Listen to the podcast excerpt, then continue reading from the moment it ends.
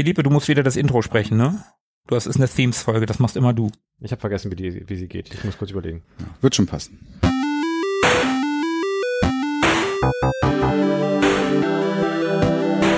Ewig gestern. Der Podcast über Retro-Spiele und Popkultur. Vergangenes und aktuell gebliebenes. Die Retro Boys gehen mit euch der ganz großen Frage nach. War früher wirklich alles besser?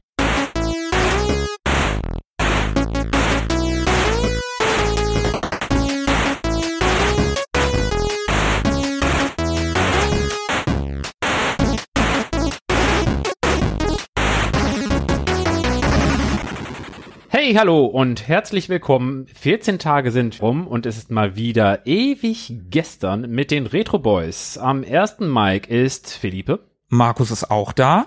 Auf der Nummer drei befindet sich Tobias. Und ich bin kurzzeitig aus dem Babyurlaub zurückgekehrt und befinde mich an Mike Nummer vier. Hi, ich bin Sebo. Ich war Hallo, Mike. länger nicht mit dabei. Hallo Sebo. hallo Sebastian. Sind alle gut eingepegelt? Hallo Sebastian. Hallo Freunde. Ja, alle am Mike, ne? Mike wird heute noch wichtig, glaube ich. Auf jeden Fall. Wir haben heute was anderes vor. Für unsere langjährigen Hörer können wir ja mittlerweile schon sagen, wenn Philippe die Ansage macht, dann wird es musikalisch. Dr. Music ist am Mike und wir haben eine Themes-Folge, aber wir haben eine besondere Themes-Folge. Wer ist eigentlich dieser Mike? Ja, da kommen wir später vielleicht noch zu. Mal gucken. Also, hinterher kommen wir dazu. Also Post kommen wir dazu. Das, das, oh mein Gott. Ja genau, wir haben ewig nicht mehr über Musik gesprochen und das tun wir heute. Allerdings sprechen wir nicht über die Themes und Soundtracks von Spielen, sondern wir sprechen über die Musik von Fernsehserien aus den guten alten Tagen, aus den 80ern, aus den 90ern. Und das Beste von heute? Nein, das Beste von heute, nein, das nein, nein, nein, Das Beste von heute gibt's ja gar nicht. wir reden Das über so stimmt. ollen Kram. Ich war gespannt, was ihr zu meinen Sachen sagt. Und wir haben wie immer zwei Stücke mit dabei und die spielen wir uns jetzt der Reihe nach vor. Und ja, wir raten wieder so ein bisschen, aber ich fürchte, dass wir relativ schnell dahinter kommen, was wir uns da so ausgesucht haben. Wie das so mit Titelmelodien nun mal Ich ist. glaube, wir haben alle viel Fernsehen geguckt damals.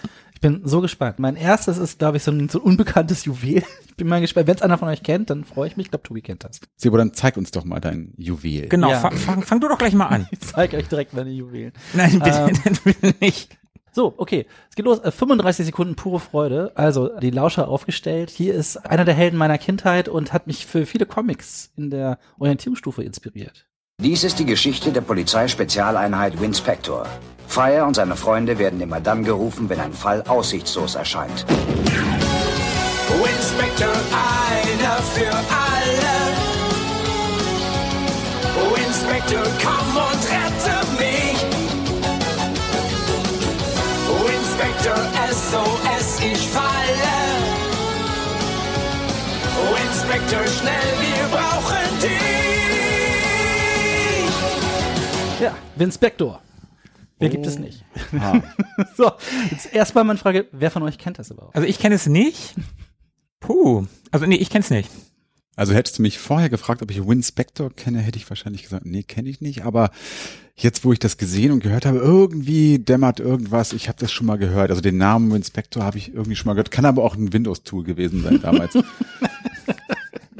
so ein Datei-Commander oder so. Philippe, habe ich, habe ich in dir wenigstens eine, eine verwandte Seele gefunden? Es kam mir seltsam bekannt vor. ich weiß auch nicht warum. Es hatte irgendwie so Ultraman-Vibes. Mhm.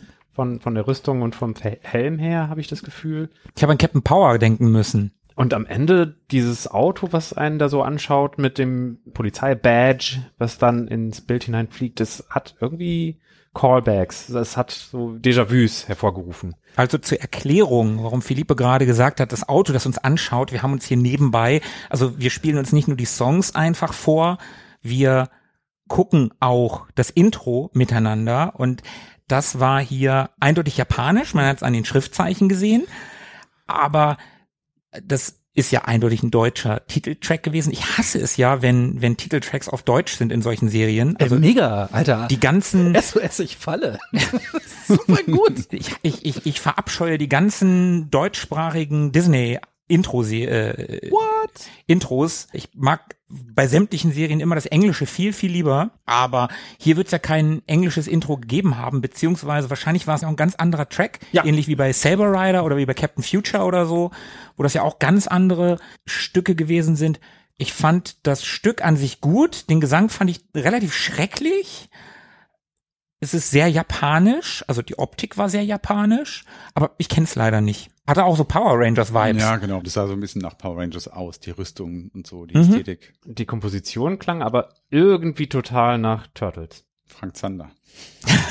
Also die, die Stimme gerade nicht, aber so drumherum, wie, wie die Melodielinien waren und wie so diese Frage-Antwort-Geschichten waren, ich, hatte ich echt das Gefühl, man kann es übereinander legen und es passt. SOS, ich falle, ne? Mega. Tatsächlich war Power Rangers mein allererster Gedanke, als ihr gesagt habt, wir machen eine Themes-Folge, weil ich, ich hau denen auf jeden Fall die Power Rangers um die Ohren. Das geht ja gar nicht. Und wie kann man denn über, über Titeltracks sprechen, wenn man nicht Go Go Power Rangers am Start hat? Und dann bin ich aber über Vince Spector gestolpert. Das ist noch viel geiler. Von wann ist denn das Stück? Das lief bei uns 1992 auf RTL Plus. Das heißt, das passt auch wirklich voll in meine US-Zeit rein. Muss ich so fünfte, sechste Klasse gewesen sein. Also ich bin mit den Power Rangers, ich mag die schon, aber die habe ich nie so verfolgt. Und Vince Spector hat mich äh, umgehauen damals, weil die hatten ja, wenn sie wollten, haben die so coole Rüstungen anbekommen. Und dann hatte der so ein Auto und das konnte sich in ein Kampfauto verwandeln. und Der andere konnte irgendwie so ein Motorrad herbeirufen. Und außerdem hatten sie Roboter mit am Start und haben immer die Stadt gerettet. Und ich fand das mega. Ich habe das richtig gerne geguckt. Und ich habe das auch damals immer in Comicform verwurstet. Wir hatten in der äh, fünften Klasse, sechsten Klasse hatten wir immer so eine Stunde, wo man was machen durfte, so ein bisschen frei gestalten. Und da habe ich immer Comics gezeichnet. Und ich war damals ein Riesenfan von Alien. Den habe ich noch gar nicht gesehen, aber ich wusste, wie es Alien aussieht und ich kannte das Poster. Und mein Weil dein Vater- dir das sehr genau erklärt hat. ja, ne? Genau. Mein, mein Vater hat mir, genau. Und deswegen war ich von Alien total begeistert und von Vinspector. Und deswegen sind bei mir in meinen Comics natürlich das Alien und der Vinspector zusammen los und haben Schurken gejagt und Abenteuer erlebt. das ist eine total logische Kombi für mich gewesen. Auf jeden Fall. Ja, also da hat es bleibenden Eindruck hinterlassen. Und ich habe letztens vor na, vier, fünf Jahren auf einem Flohmarkt eine Vinspector-Figur gefunden. So aus, aus Metall, richtig noch in der Box und richtig cool. Und habe die mit nach Hause genommen, die habe ich jetzt vor einem halben Jahr weggeworfen, als ich den ganzen Oh Schmonz losgeworden wollte, der halt im Wohnzimmer seit Jahren nur rumliegt. Der dann, ja, ist schon geil, aber benutzt er gar nicht. Jetzt fehlt sie mir. Benutzt du gar nicht. Viel zu wenig damit gespielt. Oh je. Ja, aber Und- daher muss ich das ja kennen. Also wenn das 92 auf RTL Plus lief, dann habe ich das mit Sicherheit auch geguckt und daher kenne ich das dann wohl auch. Ja, und ich kann zum Titeltrack gar nichts sagen. Ich habe jetzt keinen Komponisten gefunden für die deutsche Variante. Die japanische Variante klingt auch geil, aber natürlich komplett anders. Und das war eine Staffel, lief 49 Folgen lang und ist Teil der Rescue Heroes Trilogie und die ist wiederum Teil des Metal Heroes Franchise. Und da gab es wohl diverse Reihen, die sich mit Leuten beschäftigt haben, die coole Anzüge haben und Dinge tun können. Naja, und im Endeffekt, ja, da, darum geht's. Das einzig Coole, was ich noch sagen kann, ist, dass einer von den beiden Robotern, die haben total tolle Namen. alle, alle Helden haben natürlich japanische Namen. Und die Roboter heißen Brian und Walter. Und, äh, und wenn ich mich nicht irre, ich muss mal in meine Notizen gucken, Brian wird in der deutschen Version von Christian Tramitz gesprochen. Colt. ah, Colt aus Saber Rider und die Star Sheriffs. Ach, das stimmt, da hat er auch mitgemacht. Genau, ich kenne ihn immer noch aus der Bully-Parade. Ja, ja, da natürlich auch. Ja. ja, und das war's schon mit Vinspector. Also das wollte ich unbedingt euch um die Ohren hauen. Ich hoffe, vielleicht konnte ich aber ein paar von unseren Hörern dann doch die Nostalgie triggern und die waren auch damals große Vinspector-Fans. Für mich eine äh, unentdeckte Perle des deutschen Anfang 90er TVs und ja, nee, kann man gut machen, wenn man Power Rangers mag. Ja, das war mein erster, mein erstes Theme. SOS, ich falle. Ey, so geiler, oder? Ich weiß, das ist die beste Zeile. Vinspector, Hilfe, Ja, ja, die, SOS, die, ich okay, falle. die Zeile ist nicht schlecht, die, die gebe ich ihm. ich finde, es hat halt auch so harte 90er Jahre Cartoon-Intro-Vibes. So. Ich finde es super cool. Aber Cartoon-Intros haben wir heute nicht. Dann machen wir vielleicht noch mal irgendwann eine eigene Folge. ja. Okay. Wer möchte jetzt? Dann dränge ich mich mal vor. Ich bin sehr gespannt. Ich bin wirklich, wirklich gespannt, was du da rausgesucht hast. Also ich beginne mit einem Klassiker und der klingt so.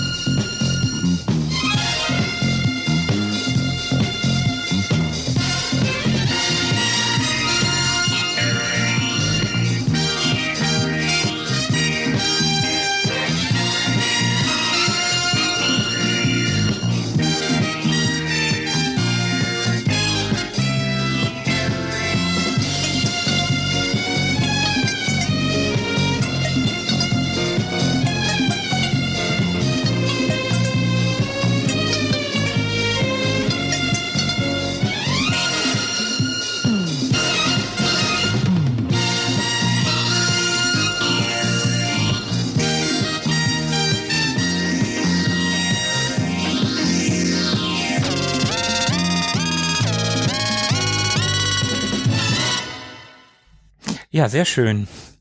Ja, Ja, das ist, Chips ist natürlich der Hammer. Also sehr, sehr gutes Theme. auf jeden Fall. Also das war auch, glaube ich, als ich drüber nachgedacht habe, was, was soll ich nehmen, da war das auf jeden Fall sehr, sehr schnell in meiner Top 5 dabei. Ja, Chips. Kennt ihr die Serie?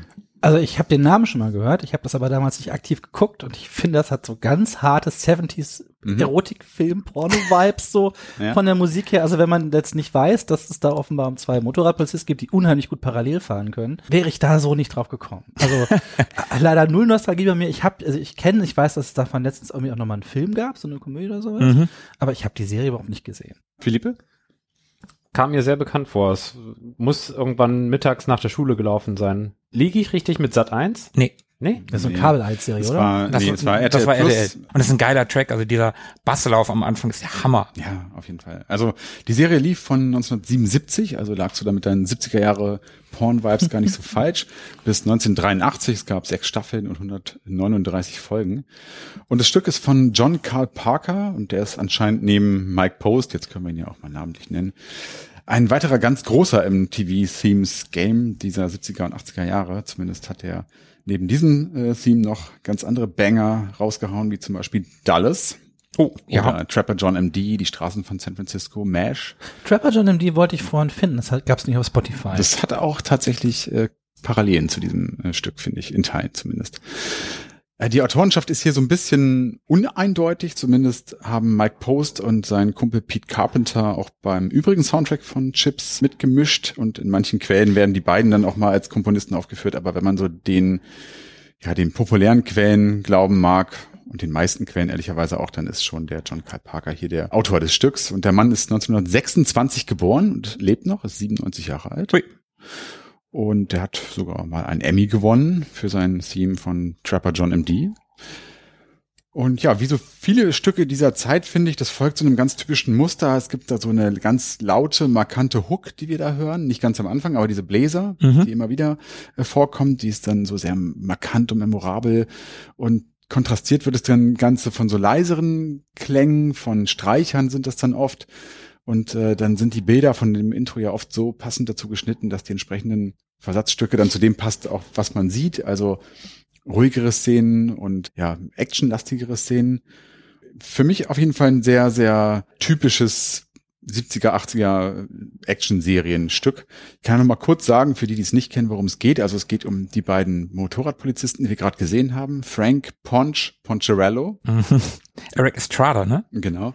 Und sein Kollege John Baker, die bei der namensgebenden California Highway Patrol arbeiten. Also CHIPS steht für California Highway Patrol. Ich, als Kind dachte ich immer, da geht's um Computerchips und dachte immer, die müssen so Fälle lösen, wo Computer geklaut wurden oder so. Und war super enttäuscht, dass das so zwei Typen auf Motorrädern sind. Ja, nein. Ja. Wenn man als Kind enttäuscht von zwei Cops auf Motorrädern ist, dann muss man schon nerdy sein, ne? Ja, ich weiß nicht, guck mal, ich habe Inspector geguckt. Die hatten Kampfanzüge und Autos, die Raketen schießen konnten. Natürlich sind Polizisten auf Motorrädern voll lame. Also Entschuldigung. Tobi. Ja, das hatten die beiden natürlich nicht. Kampfanzüge, die hatten nur eine schöne sandfarbene Uniform. Und ja, während der John eher so der besonnene Kollege ist, der übernimmt so den Part des, des Mentors, ist Ponch eben eher so der draufgängerische Hitzkopf. Und die Episoden erzählen dann so von den teilweise spektakulären Einsätzen, die die beiden so auf den Straßen und Highways rund um Los Angeles erleben. Fun Fact, eigentlich fahren in den USA Motorradcops gar nicht zu zweit, aber hier in der Serie wurde das so ein bisschen umgebaut, weil Ponch eigentlich auf Bewährung draußen ist. Der hat sich da irgendeines Verbrechens schuldig gemacht und wurde dann in den Polizeidienst berufen. Ich glaube, Moment, als Strafe John. musste er zur Polizei. Nein, nein, nein, nein, nein, nein. Jetzt siehst du mal, was wir für einen Stress haben. Also ich glaube, dass tatsächlich der John, sein Kollege, ihn da hops genommen hat und ihn dann da irgendwie zum Polizeidienst anwerben konnte und ihm dann vielleicht sogar mildernde Umstände beschert hat. Ich weiß es nicht genau. Zumindest ähm, ist er da auf Bewährung und deswegen sind da zu zweit unterwegs. Ja, sowas in den 70ern ging sowas bestimmt. Ach, das war also. das nee. Land der unbegrenzten Möglichkeiten. So sieht's aus. Und eigentlich sollte die Serie eine Comedy-Serie werden, was man in dem Pilotfilm auch so ein bisschen merkt. Aber später wurden die Themen dann so ein bisschen ernster. Es ging um Drogen und Alkohol, Fahrerfluchten, all solche Dinge. Und da hat sich das so ein bisschen gefärbt. Und ja, leider gab es zwischen den beiden Hauptdarstellern so ein bisschen Streitigkeiten am Set um Gage und Beliebtheit und so weiter. Und das führte dann dazu, dass der Eric Estrada, also der Ponch, die Serie irgendwann mal verlassen hat, ist dann aber später wieder zurückgekehrt. Und mittlerweile sind die beiden eigentlich schon zu so einem kleinen popkulturellen Phänomen geworden. Wir haben die in Loaded Weapon zum Beispiel gesehen, bei so einer Schießerei. Mhm. Ja, Da ja, wo sie mit ihren, auf. wo sie mit ihren Motorrädern in einem Hotel, im Motel irgendwie im Genau. dritten Stock einfach, Ja, ja. aber mit den Motorrädern in, zur Schießerei von irgendwas? ja, Und ja, das ist geil. Stock. Das ist sehr, sehr geil. Sehr Action cool. Jackson-Style. Und auch von Eric Estrada, also den kennt man auf jeden Fall, gibt's unzählige Memes mittlerweile Mhm. in, in eindeutigen Posen und so weiter. Also ja. Ich habe die Serie ausgesucht, wie gesagt, weil ich es gerne geguckt habe. Und tatsächlich war ich früher oft mit meinem Kumpel Tanner auf dem Fahrrad unterwegs und es gab den einen oder anderen Moment, wo wir dann tatsächlich auch mal äh, Chips gespielt haben. Geil. Ah, und ganz vergessen eben, was ich besonders gut finde an dem Stück. Ich mag also die Posaune und ich mag auch die Streicher, aber wirklich cool finde ich diese leicht psychedelisch klingenden Vibes, die Sebo vielleicht auch gerade wieder diesem Porn-Genre so ein bisschen zugeordnet hat. Nein, die Dieses- sind absolut dieses- Anti-Porn. Nee, so Schulmädchenreport. Dieser Anfang, ne? Also das ist, Klingt wie ein kaputtes Telefon. das, äh, ja, das ist halt die. Stelle des Stücks, die man sich besonders gut merken kann. Also ganz großartig. Genau. Das war mein erstes Theme. Wer möchte als nächstes? Soll ich mal? Dann mach mal. Sind Sie bereit? Bereit für das Unbekannte? Für eine neue Erfahrung, die alles in Frage stellen könnte, was Sie zu wissen glauben? Was Sie jetzt sehen werden, wird Ihr Bewusstsein verändern.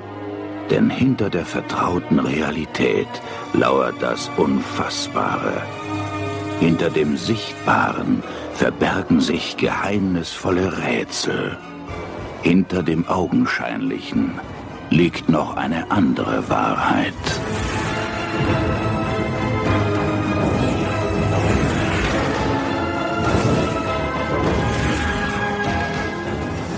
Die nächste Stunde versetzt sie in eine Welt jenseits aller Vorstellungskraft. Sie überschreiten die Grenze in die unbekannte Dimension.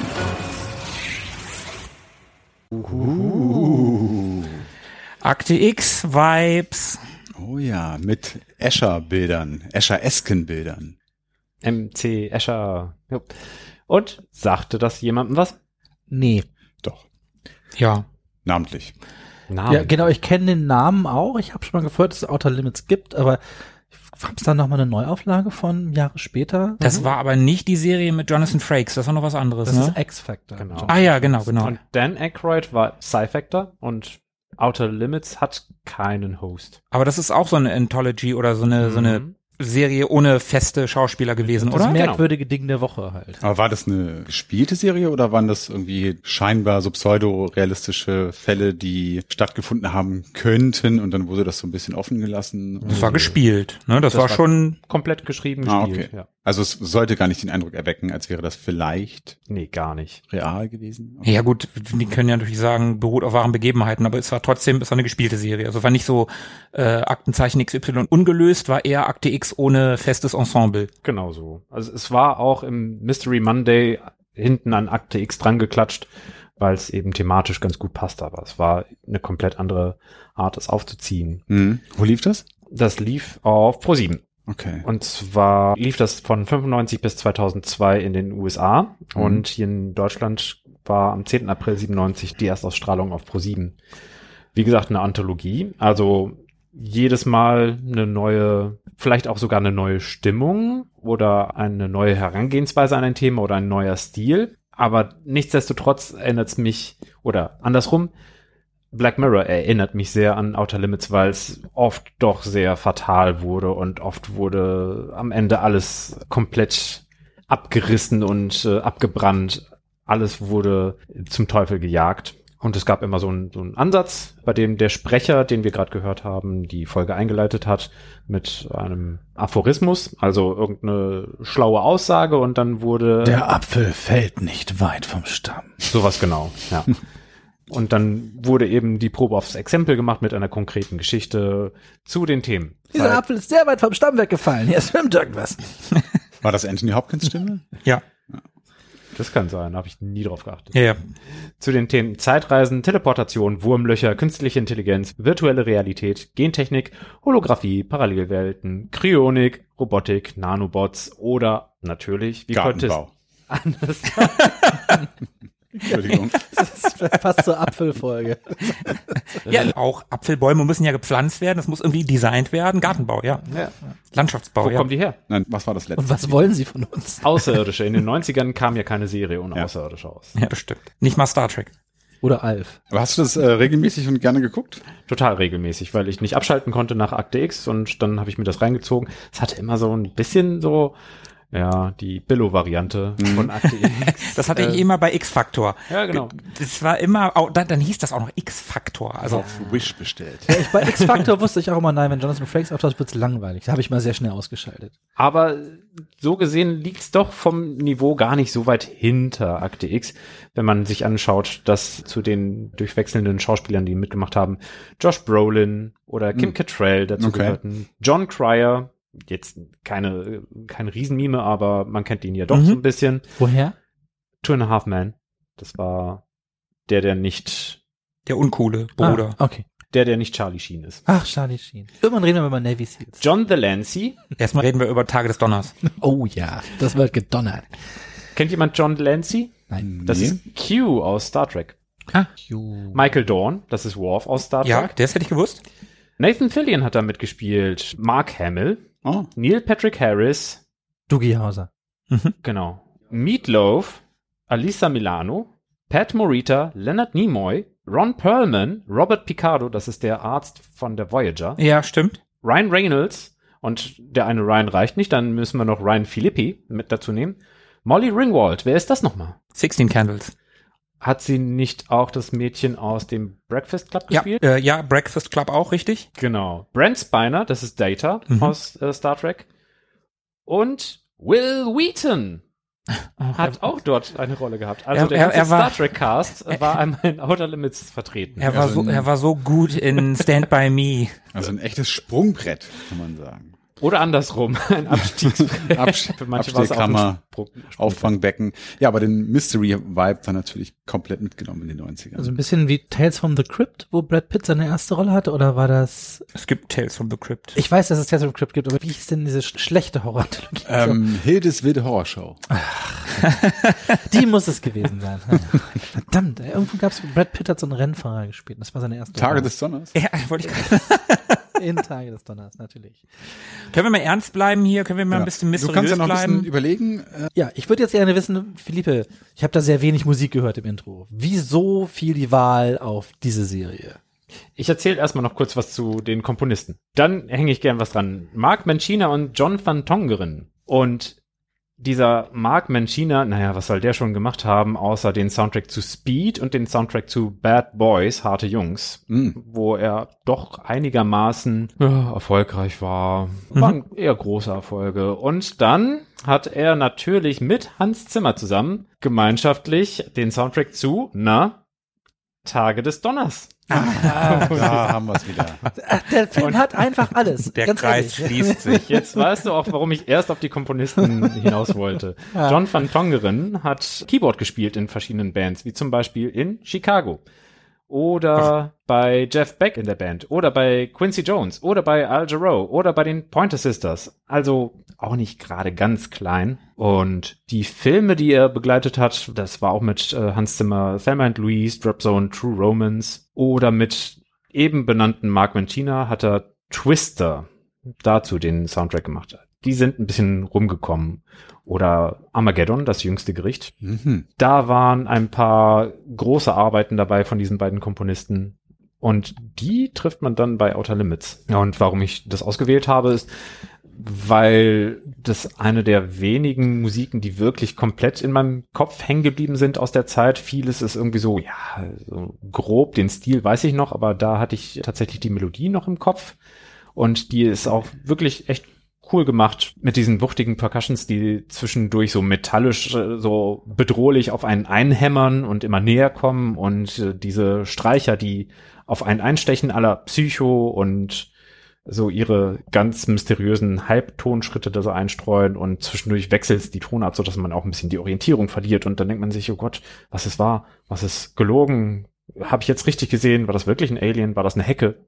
Wer weiß das schon so genau. Also von daher echt gut getroffen und man wusste nie, was auf einen zukam bei dieser Serie. Fein. Die alltägliche Frage, war das ein Alien oder eine Hecke? In Science ist man sich zwischendurch nicht sicher. Ja, das stimmt. Ich musste auch, als du diesen äh, Alien-Hecke-Spruch gesagt hast gerade, Philippe, musste ich sofort an Science denken. Ich bin jetzt ehrlich gesagt super gespannt auf Markus Wahl, weil ich hätte ja gedacht, hier kommt Alf und Magnum und hast du nicht gesehen und Airwolf oder so, die Sachen, die eigentlich in sowas reingehören. Und ich bin total überrascht, dass wir bis jetzt eher so Exoten dabei hatten. ich glaube, jeder von uns hat versucht, so, Ich glaube so die auch, oder? Flughöhe erstmal so gering wie möglich zu halten, bloß keinen, keinen zu platten Klassiker zu bringen. ja. Ja, das glaube ich auch. Ich bin auch gespannt. Ich bin Wobei ich super Chips gespannt eigentlich jetzt. gedacht hätte, dass das schon eins ist, das Ja, doch, man. ja, Chips geht schon in diese Richtung, aber es ist noch nicht A-Team und es ist noch nicht Knight Rider und so. Ja, aber ja, egal, lasst euch überraschen. Okay, ich schließe die Augen und warte auf das Markus Wunder. spielt jetzt A-Team und Knight Rider. Ein Ein Mashup. Mash-up, genau. Mash. So. A-Rider. Ah, Mash. B-Team. Und los geht's.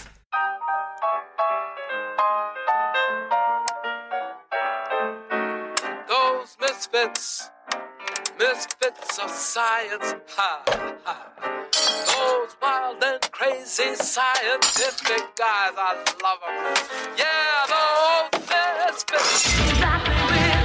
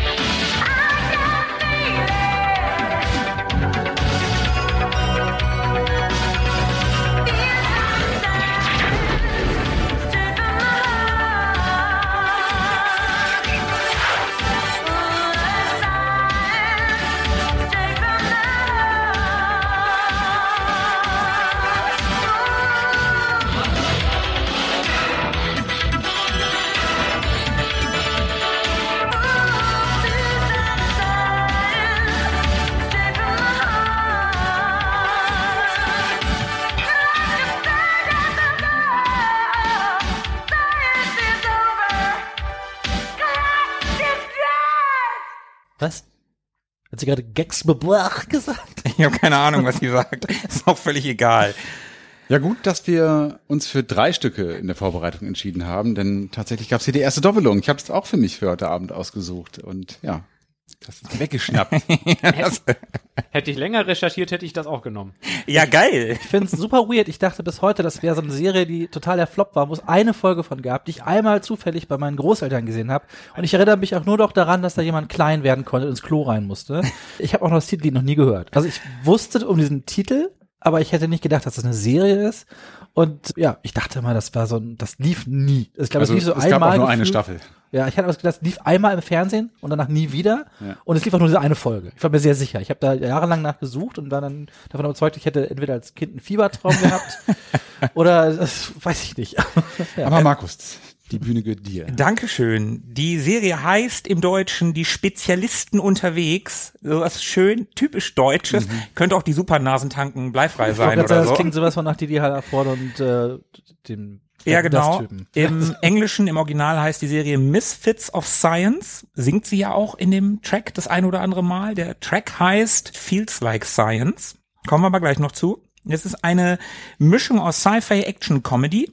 Lief 85 und 86 in einer Staffel. Es gab nur 16 Folgen leider. Erstausstrahlung in Deutschland war am 29. August 1988 auf RTL Plus der Cast, das ist ganz interessant, da gibt's ein paar coole Namen. Es gibt zum einen den Hauptdarsteller, den Dr. Billy Hayes, der wird gespielt von Dean Paul Martin. Wenn wir jetzt den Mittelnamen weglassen, den Paul, dann kommt da Dean Martin raus. Und tatsächlich ist das der Sohn von dem Dean Martin. Ach, Dann haben wir, Sebu, du hast gerade den Kollegen genannt, der sich klein machen kann. Das ist Dr. Alvin L. Lincoln. Der wird gespielt von Kevin Peter Hall. Den könnte man kennen als Predator. Das ist nämlich der Typ, der den Predator in Predator gespielt hat. Dann haben wir Mark Thomas Miller, Johnny B., Den kennt man nicht, aber dann kommt Courtney Cox, Friends und Ach der so. Masters-Film. Wer kennt Das- sie nicht? Aus Scream, dachte ich, oder? Spielt ja auch Scream, ja. Scream, Ja. ja. stimmt, natürlich. Scream auch, ja, klar. Die spielt Gloria Dinello. Und dann gibt es noch Max Wright, Willy aus Alf. Kennt ja auch nun jeder. Der spielt den Director des Instituts, an dem die arbeiten. Es geht da um ein Team aus in Anführungsstrichen gewöhnlichen Superhelden, da an diesem Humanite Institut werden menschliche Anomalien untersucht, also Superkräfte. Der Billy Hayes, der Hauptcharakter, der hat keine Superkräfte. Sein Kollege, der Al Lincoln, der hat Superkräfte. Der ist eigentlich 2,24 Meter groß, kann sich klein machen. Der ist dann, glaube 20 Zentimeter nur noch groß ja, die Effekte sind halt der Zeit entsprechend. Gemeinsam rekrutieren die beiden den elektrisch angetriebenen Johnny Bukowski, Johnny B. Das ist ein Rock'n'Roll-Musiker, der seine Kräfte bekommen hat, weil er irgendwie einen Unfall mit einem Amp hatte. Und dann gibt es, wie gesagt, noch Gloria Dinello, die ist eine telekinetische Teenagerin. Telekinetische Kräfte hat die. Aber die Musik. Ich finde, der Song, der klingt komplett nach komprimierten 80ern und der ist von Tam Tratam Basil Paul Doris. Und wem der Name vielleicht jetzt noch nicht sagt, spätestens wenn man Conan, Robocop, Jagd auf Rote Oktober oder Starship Troopers sagt, dann sollte was klingeln, oder? Klingeling, Starship Troopers. mal gehört. Paul Doris wurde am 21. August 45 in Kansas City, Missouri geboren. Der hat seit seinem siebten Lebensjahr Klavierunterricht gehabt und der studierte nach seinem Schulabschluss übrigens im selben Jahrgang wie George Lucas an der University of Southern California Kinematografie und Überraschung Musik. Während seiner Zeit an der Uni knüpfte er Kontakte zu den Regisseuren John Milius und Randall Kleiser. Für Milius vertonte er den Film Tag der Entscheidung von 78. Für Kleiser schrieb er den Soundtrack zu Die Blaue Lagune von 1980. Wir erinnern uns alle. Du hast nie gesehen. Hör aber auf. Hör aber sowas, auf. hält- sowas gucke ich mir noch nicht an. Ist dir zu soft, ne? Sein Durchbruch kam aber 1982, da schrieb er wiederum für John Milius die Musik für Conan der Barbar. Und im Titelstück Anvil of Crom, da tauchen das erste Mal seine sehr typische Stilistik auf, Chöre und Hornpassagen. Das wird er in, den, in seiner weiteren Karriere sehr oft benutzen. 1990 bekam er für den Western Lonesome Dove einen Emmy. 1996 durfte er die Eröffnungsmusik für die Olympischen Spiele in Atlanta schreiben. The Tradition of the Games, sollte das jemand nachhören wollen. Und schlagen wir noch mal eine Brücke zu Retro Games. Für The Legend of Zelda Ocarina of Time schrieb er die Musik, für den Trailer zumindest. Und diese wurde für den ersten Trailer zu Twilight Princess auch wiederverwertet. Trivia? Paul Doris trat in einigen alten Star Trek Folgen auf, also Raumschiff Enterprise, als Statist, zum Beispiel in der legendären Folge Schablonen der Gewalt. Wir erinnern uns, die war in Deutschland verboten. Das ist die Folge, wo die Enterprise-Besatzung auf einen Planeten kommt, der quasi eine Nazi-Regierung hat, also inklusive Hakenkreuz und allem, was dazugehört. Wie bei Captain Planet. Gab es auch eine Ja, da gibt's Nazi-Regierung? eine Folge, wo sie Hitler treffen und er eine Atombombe Ernsthaft? die Russen verkauft. Ja, Liebe, sage ich dann. fantastisch. Äh, wer denkt da nicht an Hitler? Paul Doris starb leider 2006 an einem Krebsleiden. Wir wollen aber auch die Sängerin des Songs nicht unerwähnt lassen. Karen Lawrence heißt die gute Dame. Sie ist nicht nur Sängerin, die ist auch Songschreiberin. Und bemerkenswert sind einige Backup-Vocals, die sie geliefert hat. Die hat zum Beispiel im Song Get It Up vom Aerosmith-Album Draw the Line oder auch in Back on the Streets für Jeff Becks Album Flash Backing Vocals eingesungen. Und sie schrieb den Song Prisoner für den Film Die Augen der Laura Mars, der von Barbara Streisand gesungen wurde. Seit Mitte der 90er war sie in der Band Blue by Nature aktiv. Was die gute Frau heute so treibt, weiß ich leider nicht. Da habe ich nichts weiter finden können. Ja, Misfits of Science habe ich unfassbar gerne geguckt. Ich fand diese Serie so cool. Ich fand Johnny B mit seinen Blitzen aus den Händen schießen und wie schnell der laufen konnte, natürlich unfassbar cool. Das haben wir sehr oft gespielt als Kinder. Ich wollte immer Johnny B sein. Jeder wollte Johnny B sein. Heute wäre ich viel lieber Dean Paul Martin, also Dr. Billy Hayes, den finde ich heute viel cooler. Mhm. Ich weiß auch nicht, ob die Serie heute noch so gut funktioniert. Weiß ich nicht. Also ich habe die nicht so richtig geguckt. Ich war nicht so ein Riesenfan, äh, das so mitbekommen. Aber ich habe die als Serie in Erinnerung, die immer so ein bisschen anders sein wollte als andere Serien. Hat man ja schon im Intro gesehen. Also wir jetzt hier gerade, unsere Hörer natürlich nicht. Aber wie das schon losgeht mit diesem Fernseher und dieser. Klavier und die war einfach ein bisschen anders und Nein, ähm, aber diese, das, das mit dem Intro, das ist auch einer der Gründe, warum ich das ausgewählt habe. Es gibt von dem Song auch eine 5-Minuten-Variante, also so eine richtige Song-Variante, die dann mm, richtige verschiedene St- Strophen hat und der Refrain kommt wieder und Bridge und allem, was dazugehört. Da ist dieses Intro aber nicht dabei.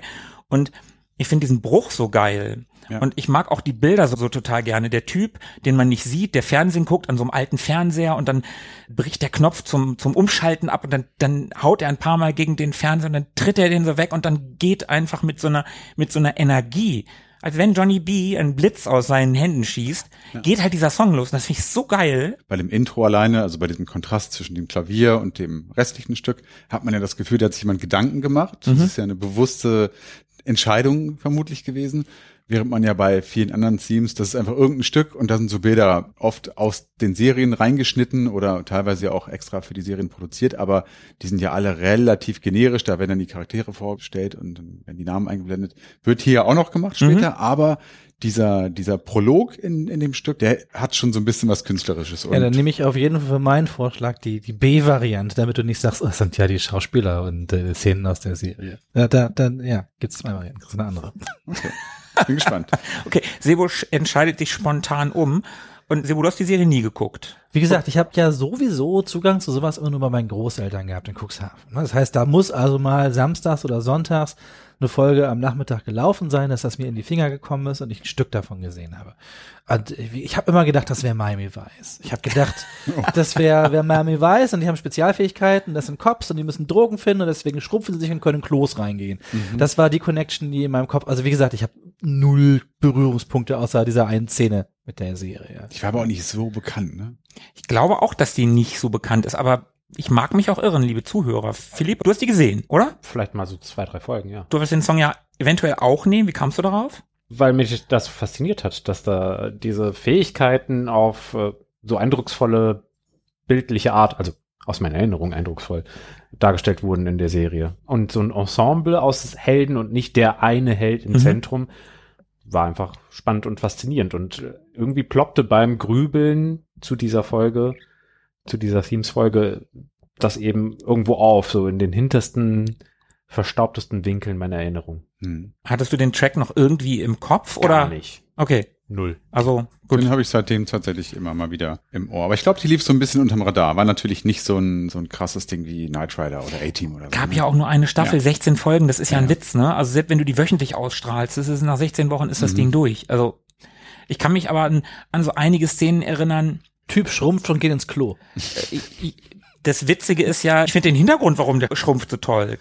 Der ist ja 2,24 Meter groß, also sowohl natürlich der Schauspieler, aber auch sein Charakter.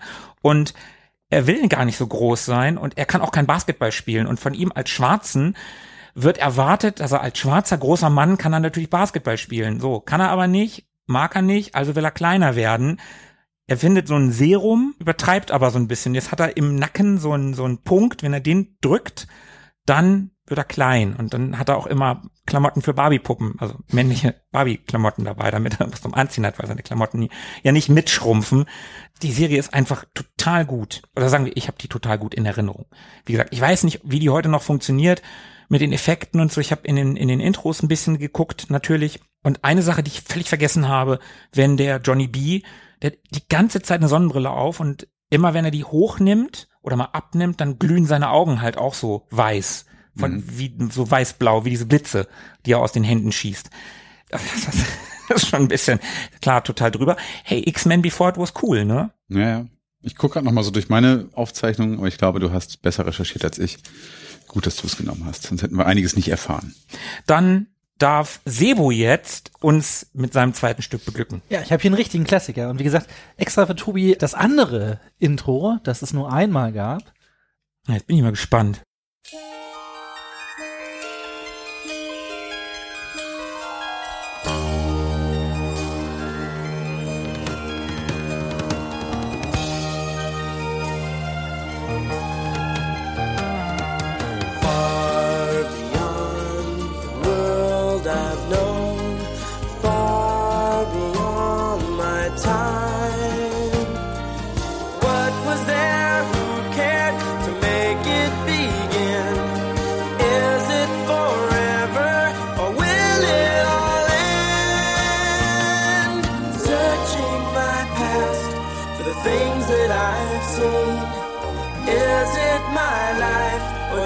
sun.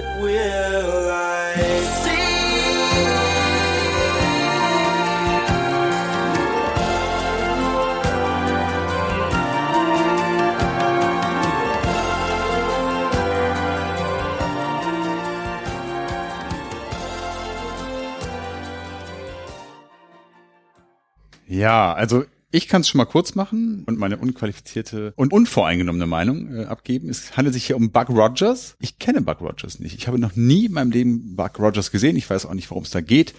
Ich habe hier in dem Vorspann, den wir gesehen haben, harte James Bond Vibes. Ja. Sieht so ein bisschen nach Morris Binder äh, Bond Vorspann aus. Musik passt auch. Ich habe keine Ahnung, worum es geht, aber ich glaube, es geht um Weltraum und Science Fiction so ein bisschen. Da ist der Song für mich auch gefühlt sehr weit weg von. Aber ich kann noch ein kleines Trivia einstreuen, dann bin ich auch fertig. Hier wird als Co-Starring Joseph Wiseman aufgeführt. Das ist Dr. No aus dem gleichnamigen Bond-Film. Und jetzt übergebe ich das Wort an den nächsten. Ja, ich habe die Serie damals sehr, sehr gerne geguckt. Ich habe auch den Film geguckt, der der Pilotfilm zur Serie ist. Das wurde ja irgendwie im Kino verwurstet, ähnlich wie bei Galactica damals. Ich ganz persönlich mag die Variante der Serie ohne Gesang als Orchestralstück mit zwar auch Percussion, also mit modernerer Drumming Percussion, ein bisschen lieber. Trotzdem ein unglaublich geiles Stück. Finde ich richtig, richtig gut. Ich mochte die Serie total gerne. War immer so die, und das meine ich nicht so böse, wie ich sage, das war immer so ein bisschen die Billo-Variante von Kampfstein Galactica. War ja so dieselbe Zeit, dieselbe Machart, auch dieselben Leute, hier written by Glenn A. Larson und so. Ja, geil. Geiles Stück. Finde ich gut. Philippe, Meinung.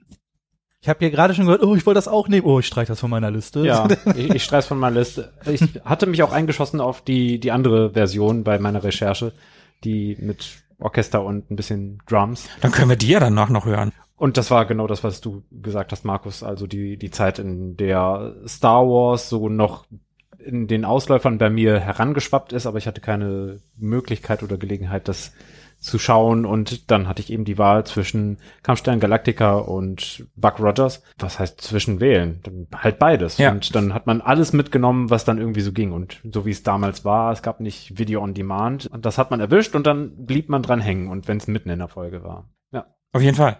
Ja. ja, das war, wie gesagt, aus Buck Rogers. Buck Rogers habe ich damals unheimlich gerne geguckt. Ich habe natürlich auch Kampfstern Galactica geguckt, aber an Buck Rogers habe ich irgendwie wärmere Erinnerungen. Bei Kampfstern Galactica weiß ich noch, dass es Zylonen gab und die hatten irgendwie, glaube silberne Helme und die Leute hatten Raumschiffe. Auch ein großes Raumschiff, irgend so ein alter Sack hat da das Kommando Lorne Green. ja, das ist irgend so ein Typ halt. So, das, mehr weiß ich von Kampfstern Galactica nicht mehr, aber ich weiß bei Buck Rogers immer noch, dass der, der hatte so einen Unfall im Weltraum und dann wurde der eingefroren und ist dann ein paar Jahre später wieder aufgewacht. Ein paar? 500? Ja, Hallo? Ja, ist ein paar Jahre alt, ne? Äh, genau, in der Zukunft. Und dann hat er so einen lustigen Sidekick-Roboter dabei gehabt. Wie hieß der? Twiggy. Und, oder Twiggy habe ich mal verstanden. Und der hat immer so bibidi bibidi Buck Rogers, dann kannst du nicht lang gehen, bibidi bibidi gesagt. So ein kleiner, der ging einem so bis zur Hüfte. Ja. Steckte wahrscheinlich ein Kind drin. Kleinwüchsiger, keine Ahnung. Und Alter Mann. Hm, Ja, hätte man eher nicht, dafür war es dann doch zu klein. So ein kleiner silberner Roboter mit einem, mit einem, ja, sah aus wie ein Helm, so ein, so ein englischer Soldatenhelm, so ein bisschen. Ja. So. Genau, und der hatte immer noch so einen schlauen Supercomputer dabei. Oder ich glaube, da war der Geist von irgendeinem genialen Wissenschaftler. Den Ich hat er um den. Hals getragen, Genau, ne? und das sah aus wie, wie kann man, wie heißt der hier, der Flavor Flav, kann man sich so ein bisschen so Style vorstellen. Das ist die Keksdose, die in meiner Erinnerung Genau, der hatte, hatte ja, so, ein, so, ein, genau, so ein Ding um den Hals, so ein rundes, und da war so ein pixeliges Gesicht drauf gemalt, mit so LEDs dran. Ja, und geil. Der, der war übelst schlau und hat dann Buck Rogers geholfen. Und ähm, ja, das Lied liebe ich. Also ich, das löst in mir instant Gänsehaut, warme Gefühle, Jugenderinnerungen aus und ich finde es einfach unheimlich schön. Und ich, ich habe ja vielleicht die konträre Meinung hier, aber ich brauche den Gesang. Ich finde den Gesang, der hat so eine schöne weiche Stimme. Ich mag die Lyrics total gerne und äh, ich kenne auch ehrlich gesagt, glaube ich, die andere Variante habe ich nicht so im Ohr. Also ja, oder nicht so im Kopf. Ich habe immer, wenn ich das im Kopf habe, habe ich das mit dem Gesang mit drin, auch wenn das vielleicht in der Serie dann gar nicht mehr so auftauchte. Wir haben ja gerade aus dem Piloten quasi die Variante geguckt, weil ja Tobi gerne was wollte, was nicht typisch ist. Und wenn wir den Serienanfang gucken würden, dann würden wir halt Ausschnitte aus der Serie sehen mit Schauspielern, die ihre Rolle darstellen. Genau. Und der Song ist von äh, Kip Lennon. Den könnte man kennen, äh, war in der Folkrock-Band Venice. Und äh, der Song heißt einfach Song from Buck Rogers. Das war's. Das ist der Name des Titels. Nicht so cool. Ja, ja, ja. Und viel mehr Spannendes kann ich dazu gar nicht sagen. Ich habe das natürlich als Kind gesehen. Ich weiß, da, ja, Mitte der 80er, hier steht es, lief äh, 85 auf Sat 1. Das heißt, da werde ich es dann auch gesehen haben. Und ich erinnere mich nur noch daran, dass ich mit meinem Vater immer auf dem Weg war zu Stan, um neue Raubkopien abzuholen für den Atari. Und auf dem Rückweg haben wir uns immer darüber unterhalten, was ist eigentlich bei Kampfstein Galactica passiert und was ist eigentlich bei Buck Rogers los gewesen heute. Ja, das war's. Tja, dann würde ich sagen, dann hören wir das Ganze nochmal an in der anderen Variante. Ich sage extra nicht der besseren. Das können natürlich die Zuhörer entscheiden. Ja, dann guckt man da mal ganz kurz rein und dann darf der nächste sein Schmuckstück vorstellen.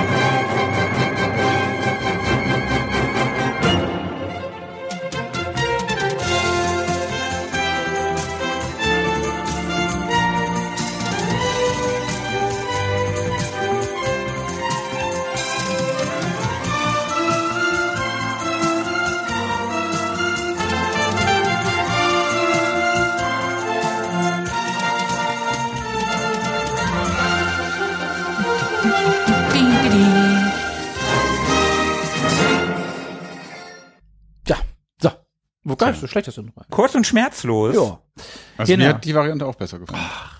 der Gesang, Alter, das ist wichtig. Dann ist jetzt Tobi wieder dran. Ja, ich gehe jetzt auf Nummer sicher. Ah, nachdem du mir einmal schon hier in die Karten geguckt hast. Äh, äh, nee, habe ich überhaupt nicht. Habe ich überhaupt nicht. Das klingt so. So.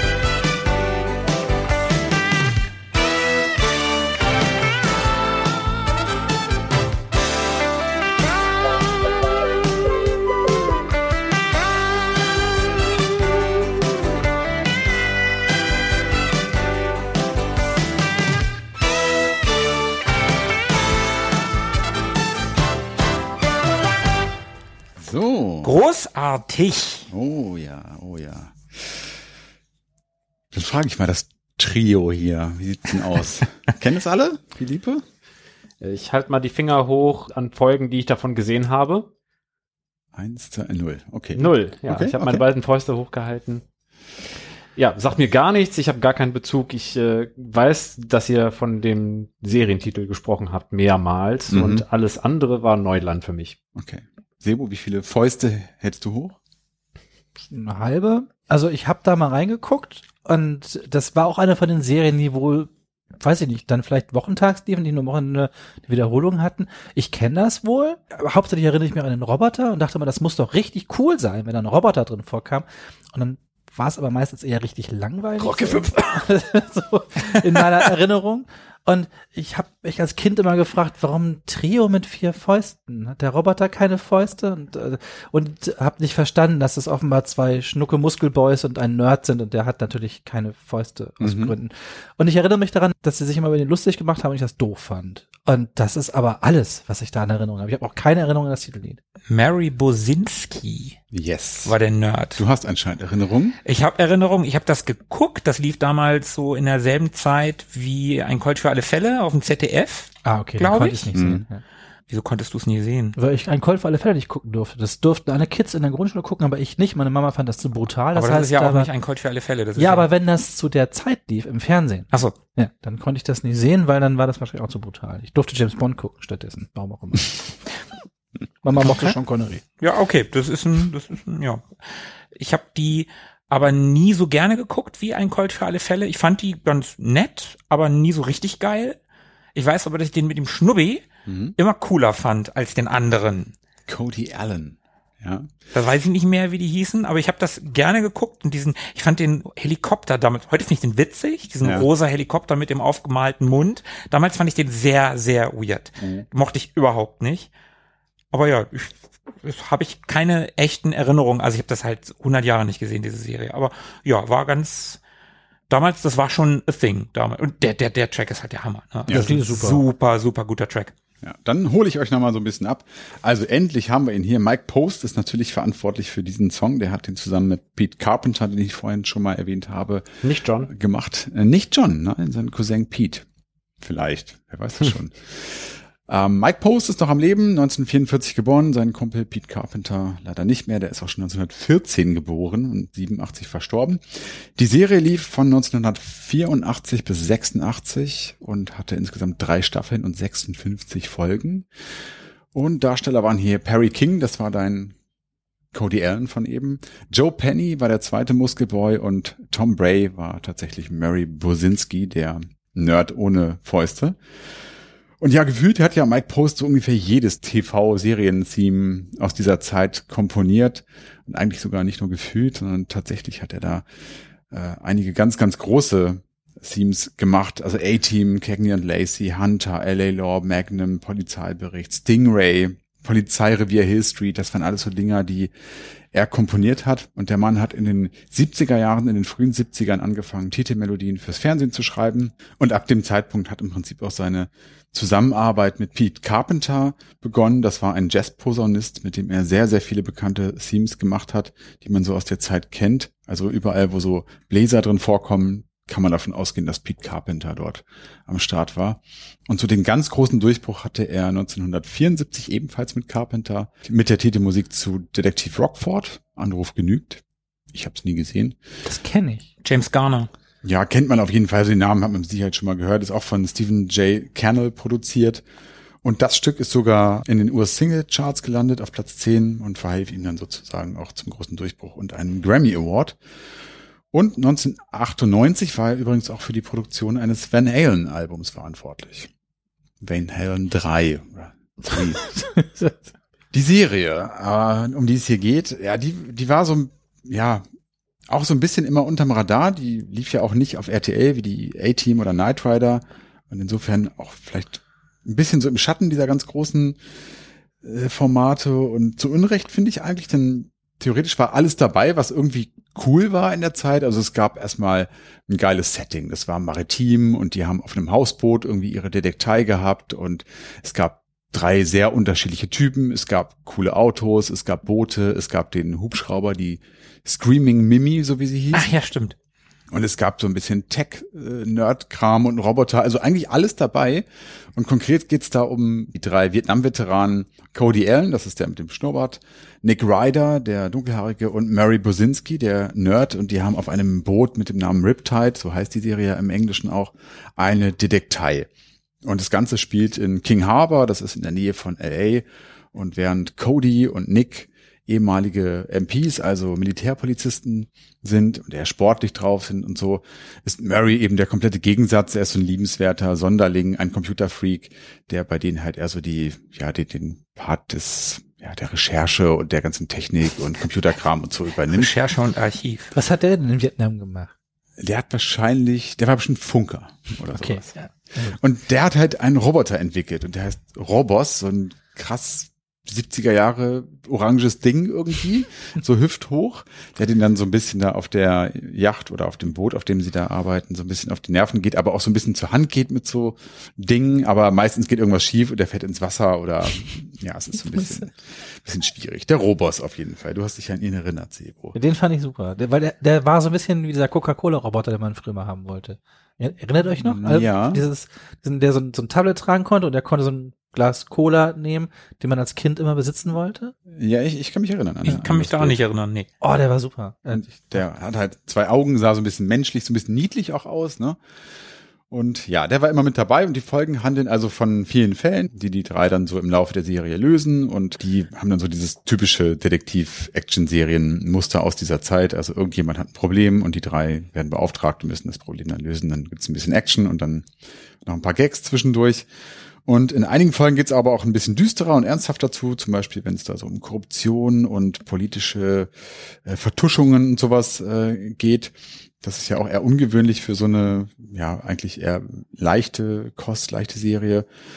Und warum habe ich es ausgesucht? Ja, wie eben schon erwähnt, ich habe die Serie gerne geguckt und die hatte für mich auch alles, was ich damals irgendwie so cool fand. Mir hat vor allem dieses Setting gut gefallen, also dass die da auf so einem Boot waren und immer am Hafen unterwegs und irgendwie bunte Hemden, kurze Hosen, das fand ich irgendwie cool. War irgendwie ein bisschen anders als so die anderen Serien, die es so gab. Und ich mochte auch die Charaktere, also den, den Cody fand ich auch immer ein bisschen cooler, den mit dem Schnurrbart. Mein Vater Typ. hatte halt auch einen Schnurrbart zu ja, der ja, Zeit, ne? ja, das war schon, der war schon, der war schon ganz cool. Also eigentlich waren die alle cool. Ich mochte auch den Murray, der war so der witzige und ähm, dieses fröhlich beachige, das fand ich irgendwie irgendwie toll. Zumindest hat die Serie für mich immer so ein bisschen was Exklusives gehabt, weil die auch ja nicht so oft und so lange lief. Ich glaube, die wurde auch nicht so oft wiederholt. Also Knight Rider A-Team, das hat man dann ja auch in den vielen Jahren, die ganzen 90er über im Prinzip immer wieder auf RTL, RTL 2 in Doppelfeature und sowas. Auch in den Nullerjahren noch habe ich, habe ich die Serie irgendwie eine Zeit lang, also so beide zum Frühstück gesehen. Ja. Und die Serie, also man sieht nicht so oft, dass die irgendwo mal wiederholt läuft. Und ich glaube auch im Streaming habe ich sie bisher noch nirgendwo gesehen.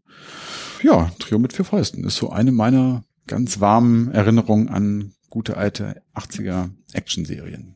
Also rein von der Qualität des Tracks hätte ich den auch genommen, aber ich wusste ja, wie sehr du diese Serie magst. Von früher wusste ich das oder weiß ich das noch.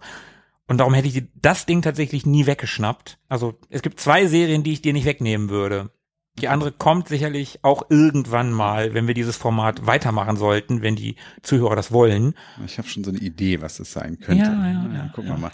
Und auch hier übrigens wieder dieses Muster, mit dem dieser Track funktioniert. Du hast diese memorable Hook, diesmal mit einer E-Gitarre eingespielt. Super geil. Und dieser getragene, langsamere Part, der hier so ein bisschen Beach Boys Vibes spüren Mhm. lässt, es ist schon wieder so ein bisschen, bisschen so dieses Muster, von dem ich vorhin schon gesprochen habe. Ja, wer, wer sich jetzt fragt, oh, was ist denn dieser Coca-Cola-Roboter und wie kann ich ihn besitzen?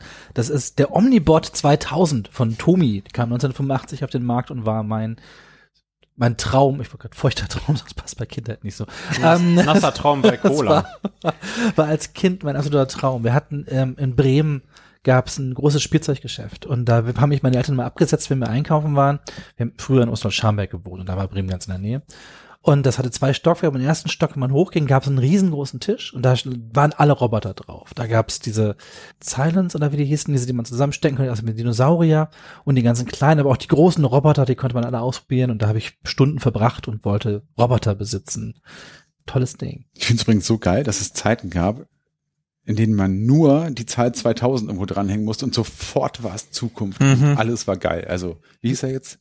Omnibot. Omnibot Äh, Omnibot ist auch 2000. Super. Omnibot 2000. Ja, ich finde das immer noch super. Meine Idee war da über ein 3000 rauszumachen, um noch mehr Futurismus rauszuholen. Cybersniff 2000, Expo 2000. Und wir haben mal eine Folge gemacht, Retro Boys 2000. Ja. Blues Brothers 2000 gab's auch. ja. Na gut. Na gut, dann kommt Philippe mit seinem zweiten und letzten Stück.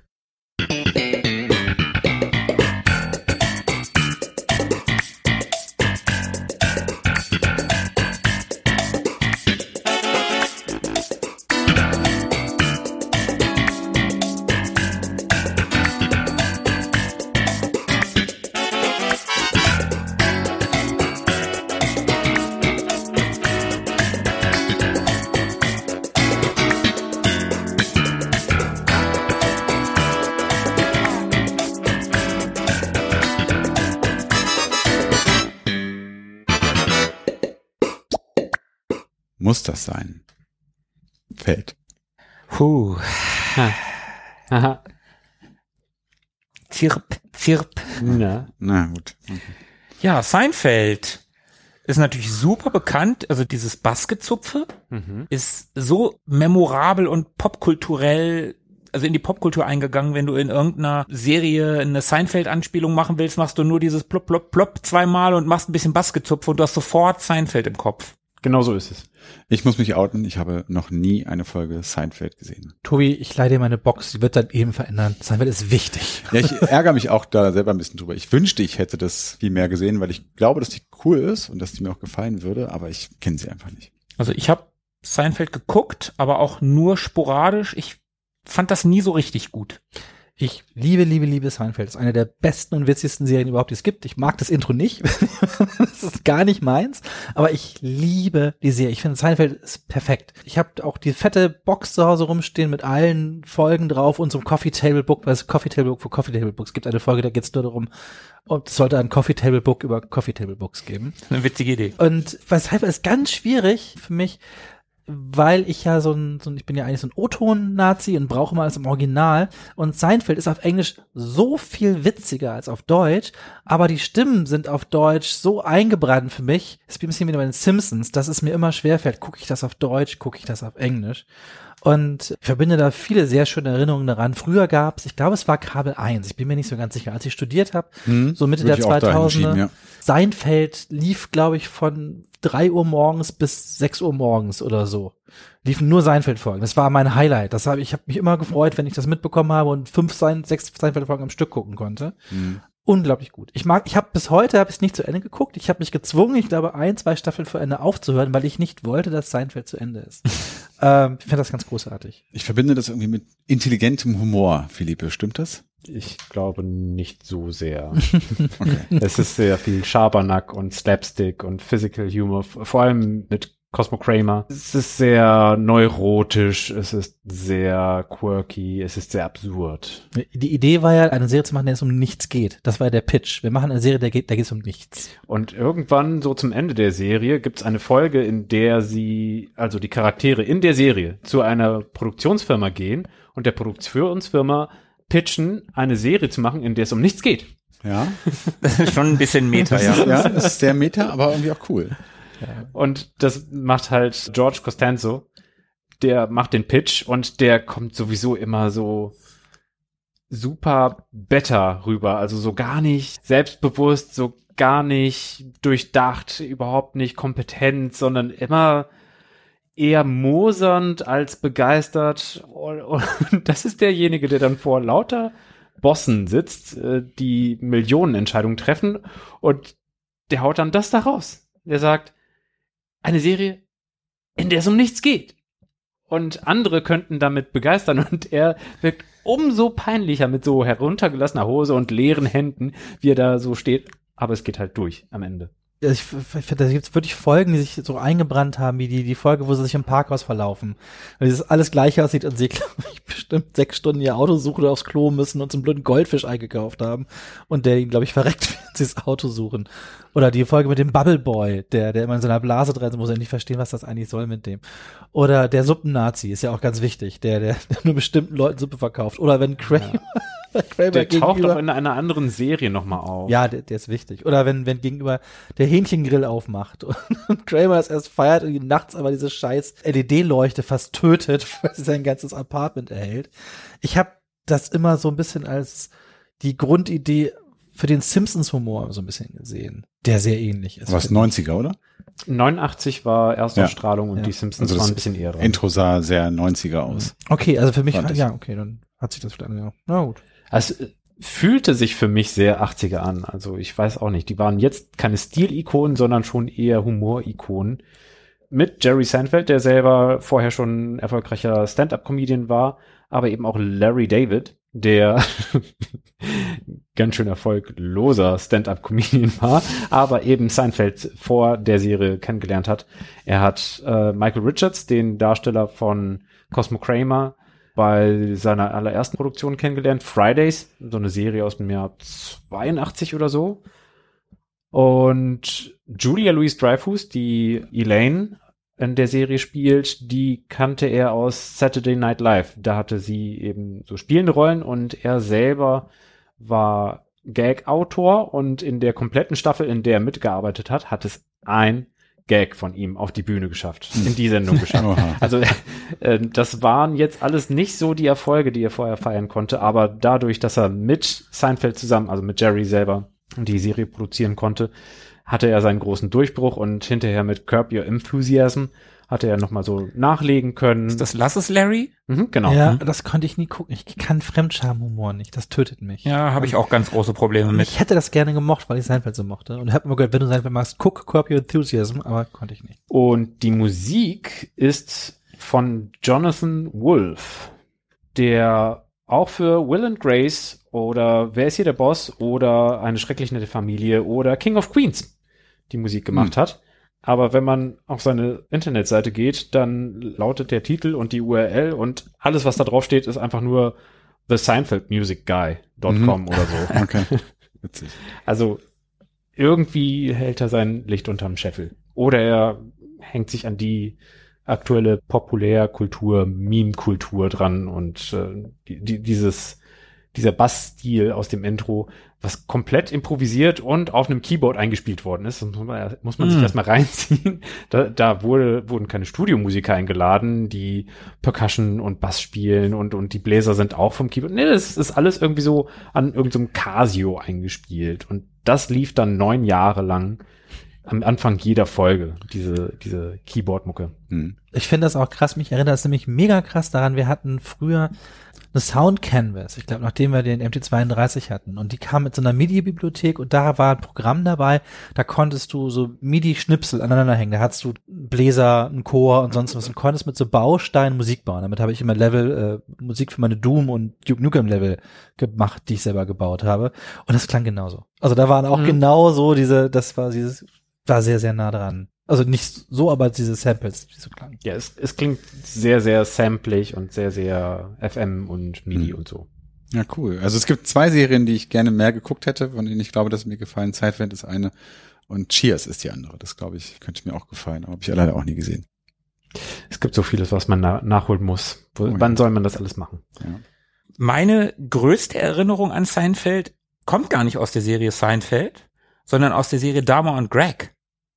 Kennt die wer? Hm. Hm. Nur vom Namen. Ja, bestimmt alles mal gesehen. Mit Jenna Elfman, wo sie so ein Blumenkind, so eine Tochter von so Hippies ist und er ist ein erfolgreicher Anwalt und kommt so aus so einer Aristokratenfamilie und, Und jetzt hoffen sich immer ihre Familie, ne? Ja, ja, genau, die Ja, Familien ja, zoffen sich ja. immer. Ich habe die super gerne geguckt, ich mochte die sehr und in einer Folge wollen die draußen irgendwo, ich weiß nicht mehr im Auto oder im Park, die wollen irgendwo Sex haben und da suchen sie sich den Tag aus, wo die letzte Au, Folge ah. Seinfeld läuft, Ja, an die Folge erinnere weil ich mich. da ist ja niemand auf der Straße, da werden alle Leute zu Hause sein und Seinfeld gucken und da ziehen sie mit ihrem Auto irgendwie los und dann werden sie aber doch von der Polizei angehalten und irgendwie, es klappt dann halt, glaube ich, doch nicht, aber das ist so meine große Seinfeld-Erinnerung, Dama und Greg. Und das ist ja eine Serie, die zur selben Zeit produziert wurde und schon die hat Bezug auf Seinfeld genommen. Also der popkulturelle Wert von Seinfeld und von diesem blub blub blub blub blub Bass, ne? Der gar kein Bass ist. Das ist, wie gesagt, auch wenn ich kein großer Freund dieser Serie bin, kann ich das total anerkennen. Aber witzig, die Folge habe ich auch gesehen. Da, daran erinnere ich mich instant wieder. Ich hatte die Serie komplett vergessen und als du es erwähnt hast, war so ein bisschen wieder da und auch genau die Folge. Ich fand die Idee auch so witzig. Ja, die ist super, super gute Idee. Ja. So, dann mache ich gleich weiter. Jo. Meine zweite und letzte Serie.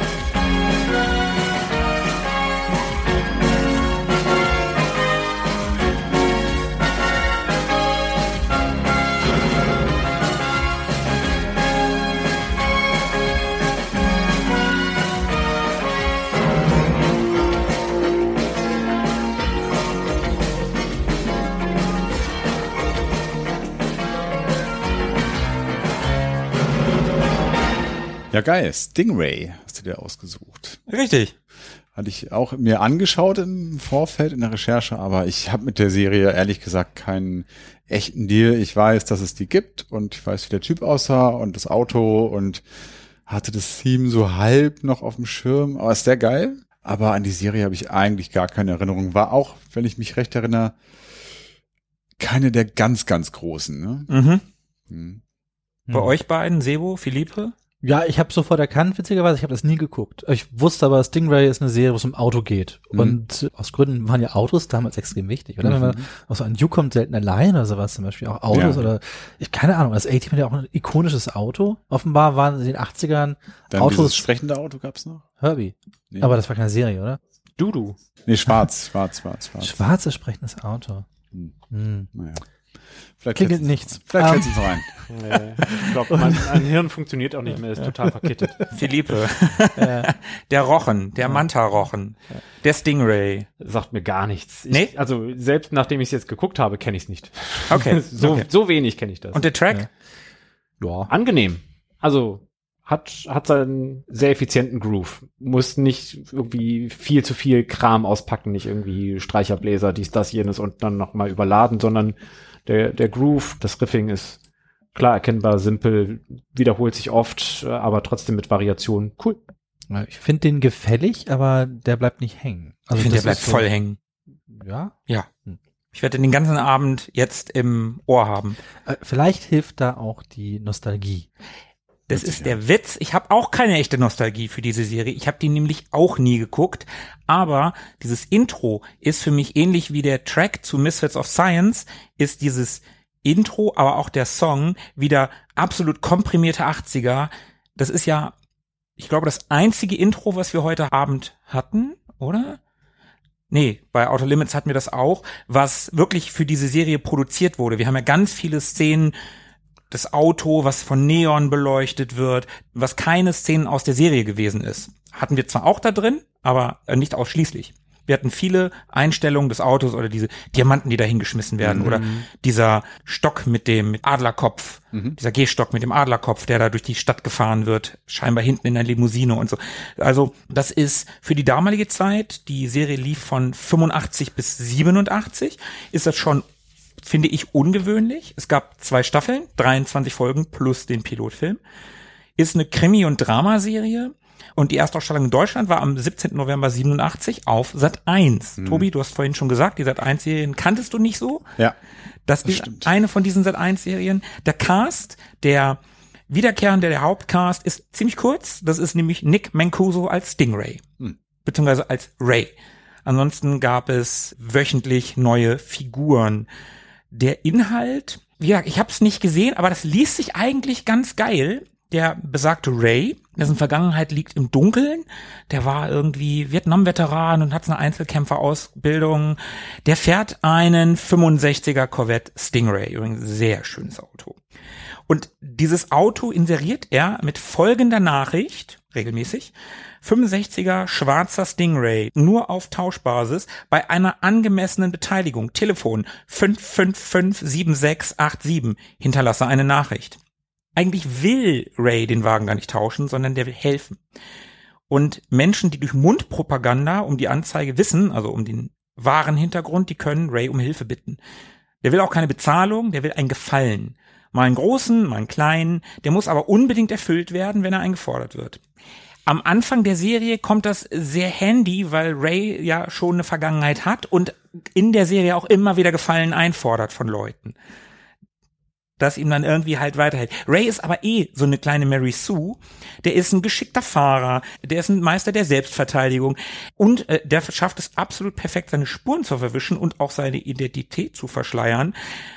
Wenn zum Beispiel das Kennzeichen seiner Corvette überprüft wird, kommt in der Serie vor, dann erscheint als Adresse 1600 Pennsylvania Avenue, Washington DC. Das ist das Weiße Haus. Oder es erscheint auch mal der Fuhrpark des Governors von Kalifornien. Es existieren natürlich auch keine Daten über ihn. Es gibt keine Lohnsteuerkarte. Es gibt keinen Waffenschein. Falls doch mal persönlich bezogene Daten in der Serie auftauchen, gefunden werden, stellen sie sich später immer als manipuliert heraus. Er hat ein fotografisches Gedächtnis, er kann porträtieren, er kann schnell lesen, der ist ein erfahrener Hacker und er kann sogar seinen Herzschlag verlangsamen. Geiler Typ. Auf jeden Fall. Und dann noch Also- so eine Karre. Und dann auch noch so eine Karre und dann sieht er auch noch so gut aus. Mhm, mhm. Aber was, was macht der? Also was, was, worum geht's? Was macht Ja. die da so? Wie gesagt, der, so der hilft. Leuten. Der hilft. Bei was? Beim Umzug oder beim Einkaufen?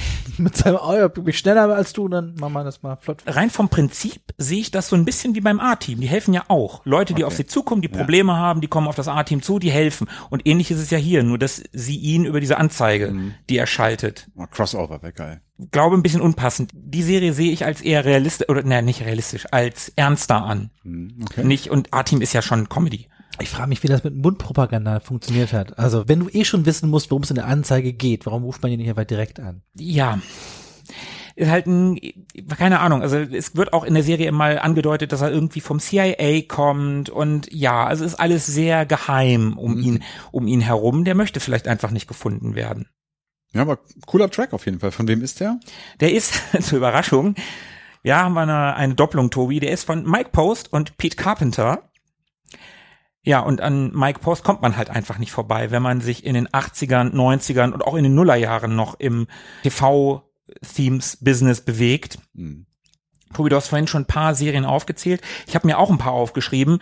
A-Team hattest du, glaube ich, gesagt. Mhm. Magnum, Habe ich auch gesagt? Doogie Hauser MD, Habe ich nicht gesagt? Cagney und Lacey habe ich auch aufgeschrieben. Hattest du gesagt? Ja. Law and Order, Habe ich nicht aufgeschrieben? Trio mit vier Fäusten hattest du sogar als Track dabei. Yes. Zurück in die Vergangenheit ist von ihm. Ah, okay. Das hatte ich auch nicht. NYPD Blue, dafür hat er sogar eine Emmy-Nominierung bekommen. Mhm.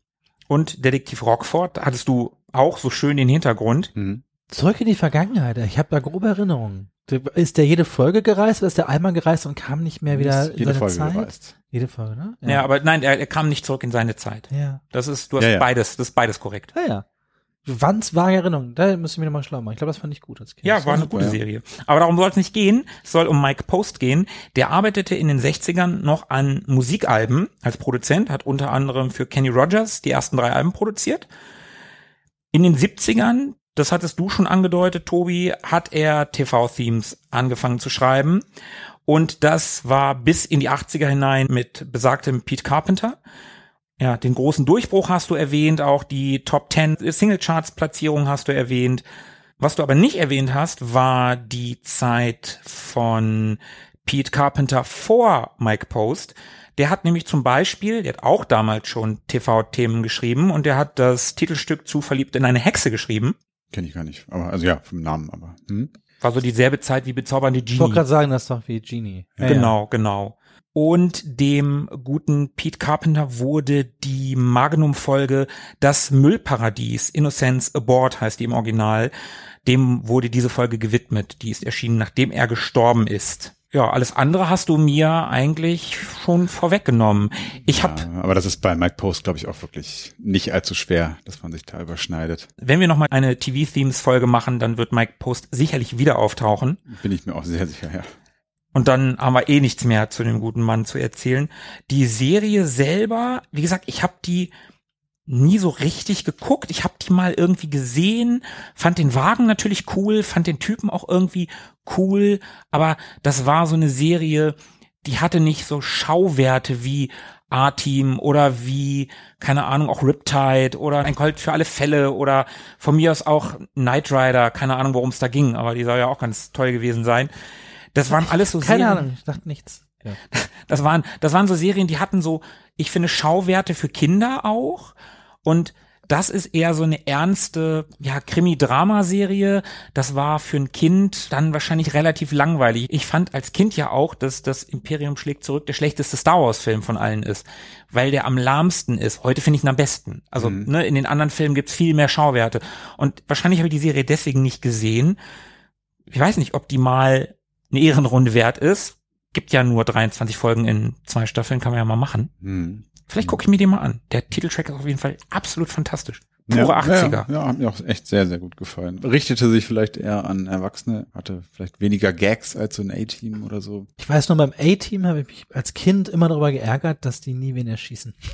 Ich war immer super angepisst. Ja, das müssen die schlechtesten Schützen der Welt sein in der Serie mitspielen. Die treffen nie Das irgendwas. ist mir nie aufgefallen. Also Das ist ich in, grauenhaft. in all diesen Serien ist ja nie irgendjemand. Ja, ich fand das immer nur so merkwürdig, dass sie da echt mit den dicken Knarren auffahren und rumballern und es passiert nie irgendwem Ja, das, irgendwas. das, das so. war ja wirklich in allen Serien so, oder? Also Weiß ich nicht, das ist mir beim A-Team ist mir das immer sehr negativ. Ja, beim A-Team ist es schon extrem mit ihren fetten Kalaschnikows. Ja, weil es auch einfach fette Waffen gibt und Armee und sowas, Hubschrauber, Raketen, keine Ahnung. Aber auch so bei einem Knight Rider und ich wette auch bei Riptide ist jetzt so in der Handlung nicht einfach irgendjemand erschossen worden. Also vielleicht gab es mal einen Mord ganz am Anfang, der angedeutet wurde oder einen Unfall oder sowas, aber dass jetzt die Protagonisten jemand erschossen hätten, Aber das passt ja auch noch mal zu dem, was ich gerade gesagt habe, dass so eine Serie wie ein Stingray, dass das ein ganz anderes Zielpublikum hatte als ein A-Team. Hm. A-Team war ganz klar auch eine Comedy-Serie. Die hatte immer Humor, die hatte mit, Klar. allein mit Murdoch, hatte die immer Humor mit dem Gefrotzel zwischen den einzelnen Charakteren. Hm.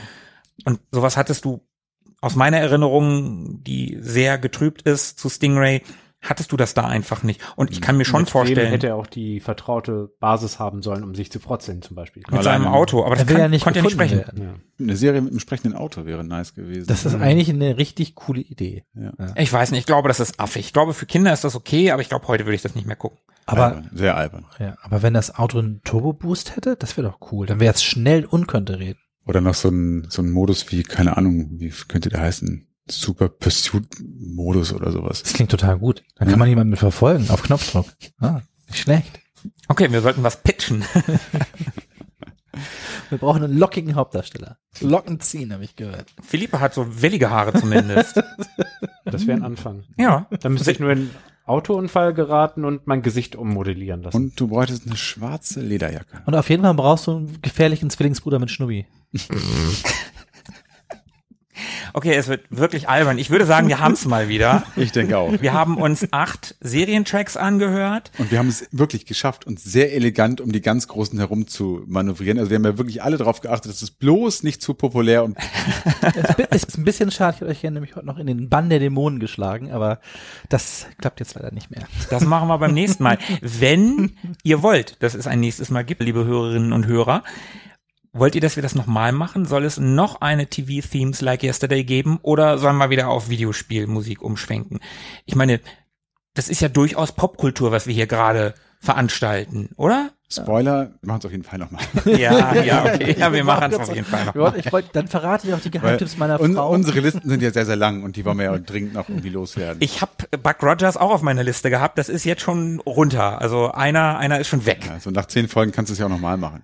Dann haben wir alles wieder vergessen. Ja, da- dann, dann fangen wir halt mit den Zeichentrickserien an. Ich fand übrigens ganz interessant, dass Philippe um noch mal eine Conclusion zu machen, als einziger eine Sitcom dabei hatte. Mhm. Ich habe ein paar Mal drüber nachgedacht. Klar, also wenn wir das Feld Sitcoms dazu noch nehmen, dann eröffnet sich da ja nochmal ein riesiger Speicher an Möglichkeiten. Ich wollte eigentlich unbedingt das mit dem Typen mit seinem Hasen, mit dem er beim Keller mal redet, nehmen. Hier mit The Hit Road Jack äh, als Intro. Aber das ist ja ein Auf richtiges- Schlimmer und ewig. Mit Ja, ja, Mr. genau. Floppy. Ja, Ah, super, super Serie. ja, aber da dachte ich mir, na, das ist ja ein richtiges Lied. Also das gibt's ja auch so und dann, dann wollte ich das nicht mehr. Die Vorgabe war Serienintros 80er, 90er. Ja. Ja.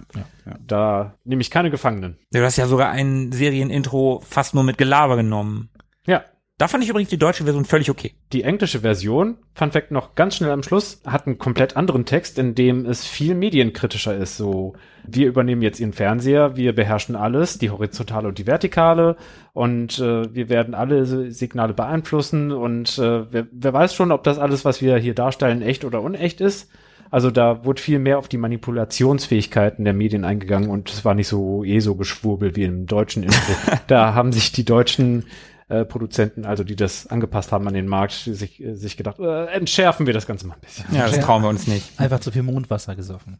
Wenn es euch gefallen hat, Das war ein richtig guter ESO-Witz. Warum lacht da keiner? Wir schneiden das Lachen rein, Sebo. Wir haben ja, wir haben ja Konservenlachen von jedem von uns. Das machen wir alles fertig. Alles gut. Mondwasser, ne? Oh. Philippe, du musst auch nochmal. Danke. Au! Ja, dann bleibt uns nicht viel anderes übrig, Tobi, oder? Genau, wenn es euch gefallen hat, lasst es uns sehr gerne wissen. Ihr wisst, wo ihr uns findet, zum Beispiel auf unserer Website www.ewiggestern.de. Lasst uns da einen netten Kommentar oder bewertet uns auf Spotify oder Apple Podcasts. Wir freuen uns aber auch über Kontakte auf Instagram oder Twitter und Facebook. Facebook. Ja, auch, Also wir sind auf Facebook? Der Vollständigkeit halber Ja. Im sagen, Notfall. sagen wir Facebook. StudiVZ, MeinVZ, äh, hier äh, MySpace, genau. Das, das meine ich. Clubhouse, nicht zu vergessen. MySpace, ich habe sogar noch eine MySpace-Seite. Das war die- dieser sehr cool. Twitter zum Reden. Wir hängen auch bei Kurz- Knuddels rum. Um Gottes Willen. Jetzt reicht's. Es ist, es ist gut jetzt. Es Gruschelt uns im uns ordentlich durch. Ihr Süßen. Wir hören uns in 14 Tagen. Ja, bis in 14 Tagen. Und, äh, bis dahin. Bis dahin bleibt am Drücker. Bis dann. Tschüss. Ciao. Ciao. Ha, Wiedersehen. Oh, endlich wieder. Endlich. Mögen die Retro Boys mit euch sein. Immer.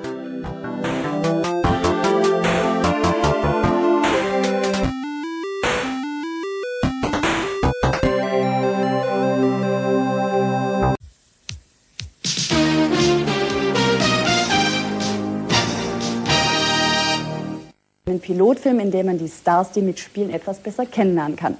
Und dabei handelt es sich um einen wunderschönen schwarz glänzenden Wagen mit der traumhaften PS-Zahl von 465, nämlich einer Corvette aus dem Jahre 65 und ihrem sagenumwobenen Fahrer, der nach seinem Wagen Stingray genannt wird. Nick Mancuso spielt diesen Stingray in einer Serie, die moderne Filmtechnik und Hightech-Musik der 80er Jahre miteinander verbindet.